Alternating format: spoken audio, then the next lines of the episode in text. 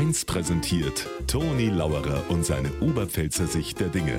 Immer werktags kurz vor 1 im Regionalprogramm für Niederbayern und die Oberpfalz auf Bayern 1. Und drum kaufe ich nach wie vor nix online. Haben Sie das mitgekriegt? Ein Mo aus Bückeberg hat im Internet einen Goldbarren gekauft. Ein Schnäppchen.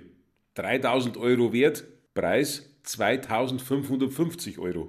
Dann hat er das Geld überwiesen und dann hat er ein Backel gekriegt. Inhalt vier Erdäpfel. Da fällt mir nichts mehr ein dazu.